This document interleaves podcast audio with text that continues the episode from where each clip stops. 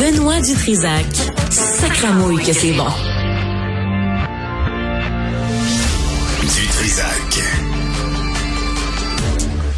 Ouais, avant d'aller voir euh, Dr Béliveau, euh, faisons un détour avec Michel Nguyen, euh, qui est président de la Fédération professionnelle des journalistes du Québec et aussi journaliste aux affaires judiciaires au Journal de Montréal.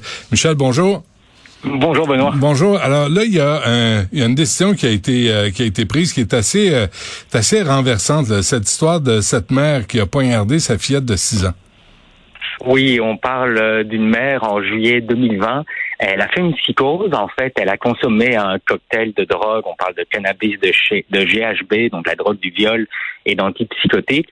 Et tout d'un coup, elle s'est mis en tête qu'elle devait tuer sa fille, Maïli Brossois Noguera. Elle a pris des couteaux, elle est rentrée dans la chambre, elle a commencé à la poignarder.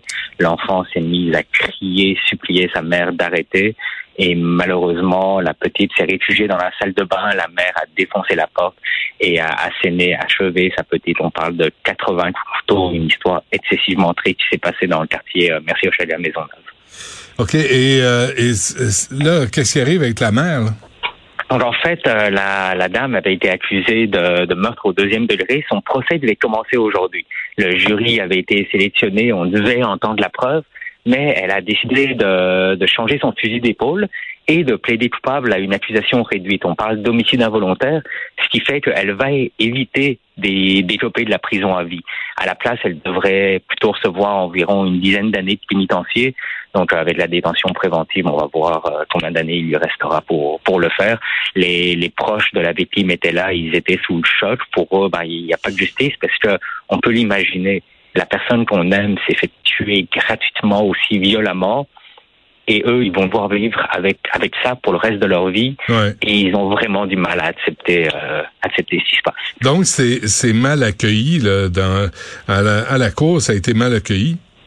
Oui, vraiment. Mais ce qu'il faut savoir, c'est que Stéphanie Brossois, ils avaient euh, des avocats de l'aide juridique, euh, Maître Elfried Duclervy, qui est une excellente avocate, qui a expliqué qu'en fait, il était encore possible pour euh, pour l'accusé de plaider de plaider l'intoxication extrême pour s'en sortir. Donc il y avait vraiment un risque qu'au terme de son procès, elle soit acquittée.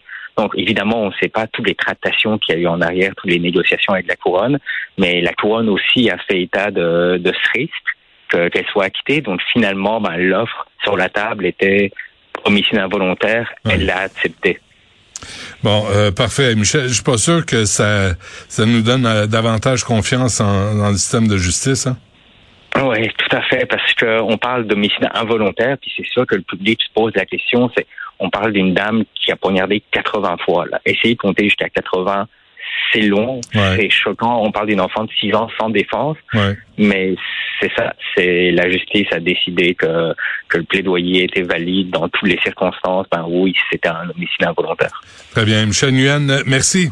À la prochaine. Merci beaucoup, Benoît. Salut.